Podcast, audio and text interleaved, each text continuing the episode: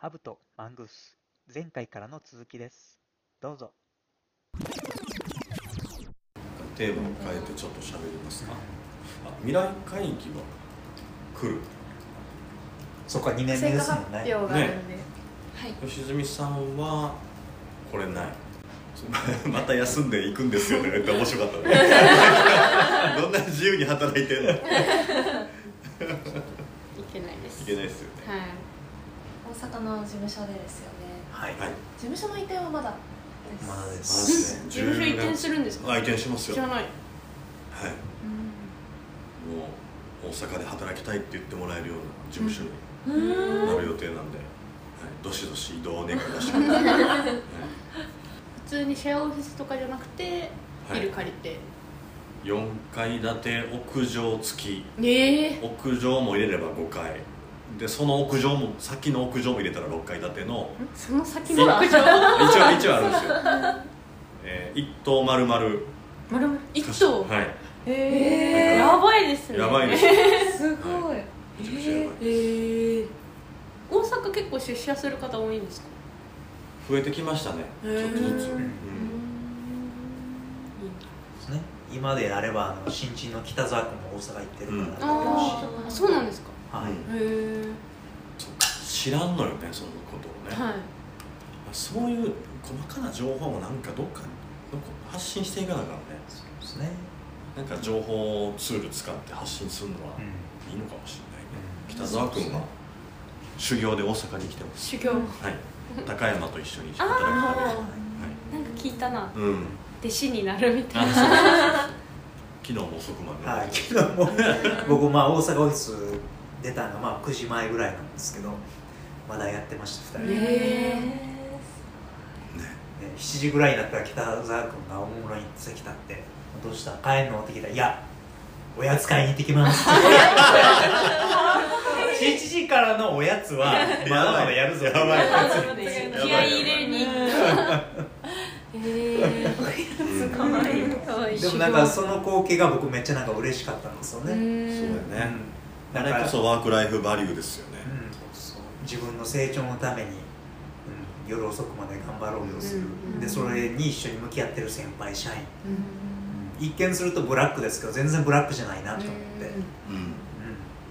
この時代にこういう光景があるっていうのはすごくいいことやなって思いました、そうね。あじゃあ副業の流れにもまた戻る可能性も含めてワークライフバランスについてどう思うか。話そうですね。ね。最後それで締められるとすごくいいかもしれないですね、うん。ワークライフバランスについて、ね、最近世間は言い合わせてますけど。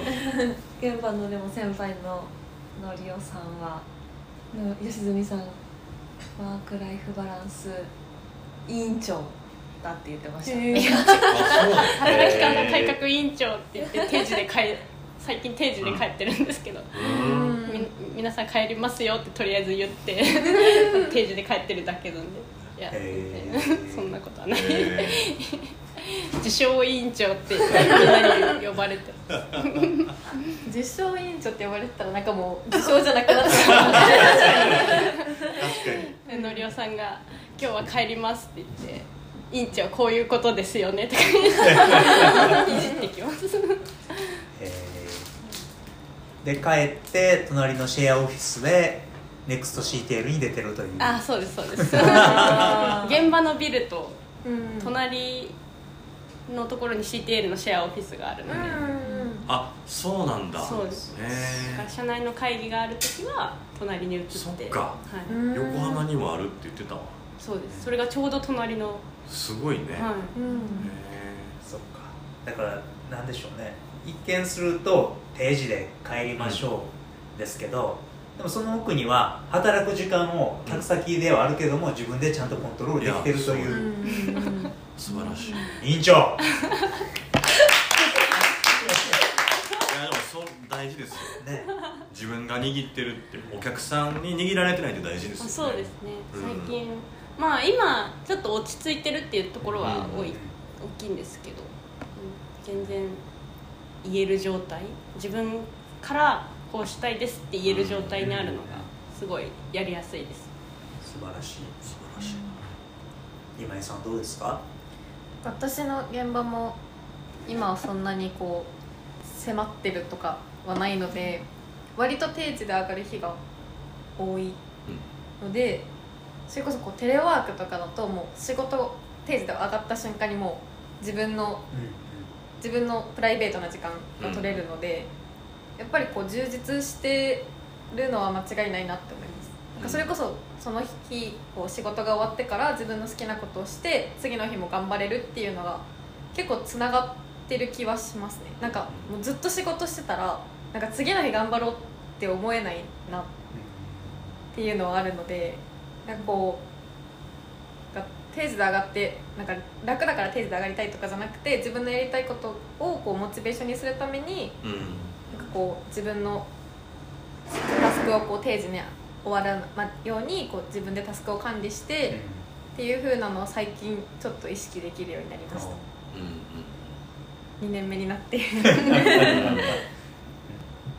時間もすごく大切だと思うしその定時で上がるのか上がらないのかみたいなところも一つ大切ななんか見方かなとも思いますし働く場所もすごく変わってきてるなというふうに思います。それこそあの自社の CTL のシェアオフィスが今の現場の隣にあるっていう話あったと思うんですけど最近現場は違うけど同じその CTL の2年目のうんうんうんだとそのその人がそのシェアオフィスにうん。来てそこで仕事をしてたので、うん。テレワークの日でそこで仕事をしてたので、一緒にお昼ランチをあ吉住さんとなんですけど3人で食べたことがあって、なんかそれがすごい嬉しくて。ゃわかるわ。うん。大事やと思う。はい。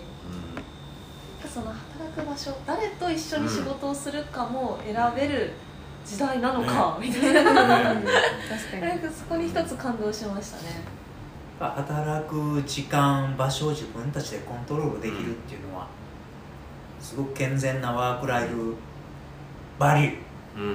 な気がしますね。そうですね。で、まあ、前回の収録でもそんな話しましたけど、うん。やっぱりテレワークか出社か自分たちで選べる仕事にどんどんうん。シフトしていくっていうのが、うん、だからそういう副業というところを見据えても、大事な気がしますね今3人の話を聞いていたらいても、最近フレックス制度がはい。はいは導入されうん。はい。ましたね、されましたね。いしたね。そうね。フレックス。私の個人的な意見で言うとフレックスはあんまりやりたくない。もうえなんかもうまあ仕事があるかないかにうん。それはよると思うんですけど、決められてるからこそうん。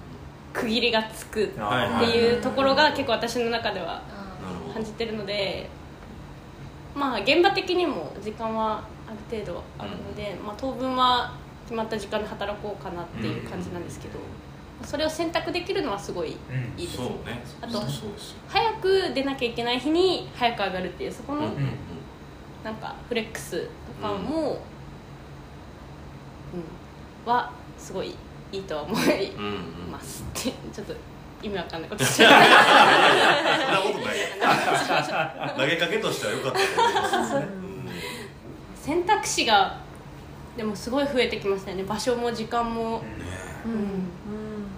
逆にでも自由度がありすぎて大変っていうのも。大変、なんていうの？自分の中で区切りをつけるのが大変というか、っうん。うんていうところもちょっと感じてて決められてる方が、まあ、基本的に楽ではあるじゃないですか、だからそこを選択できることによって個人差が生まれてしまったりとかうんうん。そういうところはちょっと考えなきゃいけないのかなっていうのはあとはね結構まあ自由な社風というか、うんうん。でそこにこうフレックスが導入されることによってよりなんか自由度が高まりますけど、でも自由っていうのはイコール責任とか、うんうんまあ、自分なりの倫理観モラルが問われるのでそね。そこを変にこう自由なところだけに焦点を当ててしまうと、うんうん。多分勘違いしてしまったりそれは多分自由じゃなくて放埓っていう、うん。もう何でもありの世界、うん。うん、モラルも何もない世界になってしまうとそれは絶対ダメなので、うん。なんかワーク・ライフ・バリューっていうところもその自由っていうところをどう捉えるかみたいな、そうね。結構そこはキーワードに、うん、なるんかもしれないですね。そうですね。やっぱ自制心が試されるというかモラル。めっちゃ問われますよ、うん。うん。そこがなんかキーワードですよね、ねそれこそそれを履き違えるとこのラジオでも何回か出てきてるキーワードですけど勘違いする輩が。誰がそんな汚いことは。するど。どこかのねコピーライター経験した人が、ね、そういう勘違いする輩ということを使ってましたけど、ね出てくるんですよ、違いするやからうん、絶仕方対ないですよ。すねうん。ワーク・ライフ・バランスっていう言葉自体が結構罪な言葉ですよね、うん、そのなんかいい働き方で自由に働いていいよっていうキーワードのはずやのになんかワーク・ライフ・バランスを取りなさいっていう、その時点で不自由ですよね、そうそう。うん。そうなんですよ。ね。であれしないといけないこれしないといけないとかなってきて果ては副業がねその副業しないといけない、副業もね今日はあのお金稼がないといけないわけじゃないって思うとそうそうそう。すごく世界が広がりますよね。仕事以外の時間でどう自分と向き合うかとか、うん。うん向き合うために何をするかとか。それが副業だって考えると、うん。うん。ワーク・ライフ・バランスがまたそうですね。ワーク・ライフ・バリューへと変わっていくんじゃないかなっていう感じがしますね、ワークライフバリューって何ですか？そのバランスが取れてることがバリューと捉えるのか？そのワークライフバランスって言葉もありワークライフバリューって言葉もあるので、バランスワーク・ライフ・バランスっていう言葉ははい。その英語圏の人がどう理解してるか僕は想像がちょっといかない及ばないですけど、はい。まあ外来語じゃないですか。日本人が聞いたら100%ほぼ100%こういう状況ワークとライフで天秤かけてこのバランスを取れば豊かな生活になるんだっていうイメージさせられますよね。はい、多分西欧米の人はそういうイメージで使ってないはずなんですよ。絶対使ってないです、多分バランスって言葉が持つニュアンスはもっと多様なはずなんですよ。でも僕らには理解できないはずで、なのでそれを直輸入しちゃったら日本人は全員天秤でワークとライフをバランス取らなあかんなって言って労働生産性が下がり、えーいろんな影響があると思っていて多分欧米の人が喋ってるのはワークとライフをうまく統合してごがごちゃっと混ぜたらいいバランスが生まれるってこう矛盾した概念で多分使ってるんだと思うんですよね。必ずしも分けるってことじゃないと思うんですよね、まあ、向こうは厳密な契約がうんぬんっていう話はあるけれども、あのだから文脈を全く共有できない部ところもあるから、うん。ワークライフバランスをそのまま日本人が使ったら多分危険やっていう思いがあって、はい。じゃあどこに行き着きたいのかっていうとワークとライフの価値を高めたいんだよねってことでワークライフバリューっていうことにしたんですよ、うん、ワークライフバランス言ってる間はなんか深い議論ができないなと思ったんで、あ基本的になあのその名前は使わないように会社ではしてるんです。よ、西洋人が言う多分ワーク・ライフ・バランスの意味は多分西洋哲学を本当の意味でインストールしないと分かんないうん、ですね。分かんないです、うんはい、日本人には無理です、うん。で結局彼らが言ってるワーク・ライフ・バランスっていうのは僕らが言ってるワーク・ライフ・バリューそうそうそうのことなんじゃないかなっていう、ーそのバリューはもうそれぞれの尺度でうんうんそれぞれの価値観で決まっていくもの、そうそうそうそう。カレーみたいですねカレーみたい。あでもそういう自分の言葉に置き換えるの大事ルですよ。ー多い方が好きな人もいれば、うん。ご飯多い方が好きな人もいるし、いや本当はそうですよね。ね すぐ混ぜるやつおるし。なんなら何の人もいるしみたいな、確かにね。そうなんや。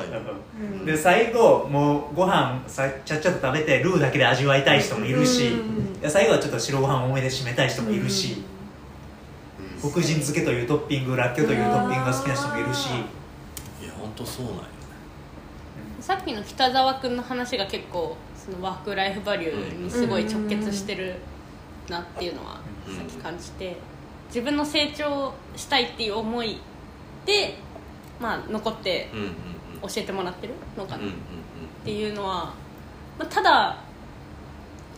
なんか私生活を優先したいっていうわけじゃなくてそこも含めてワークとライフのバランスをとってるっていう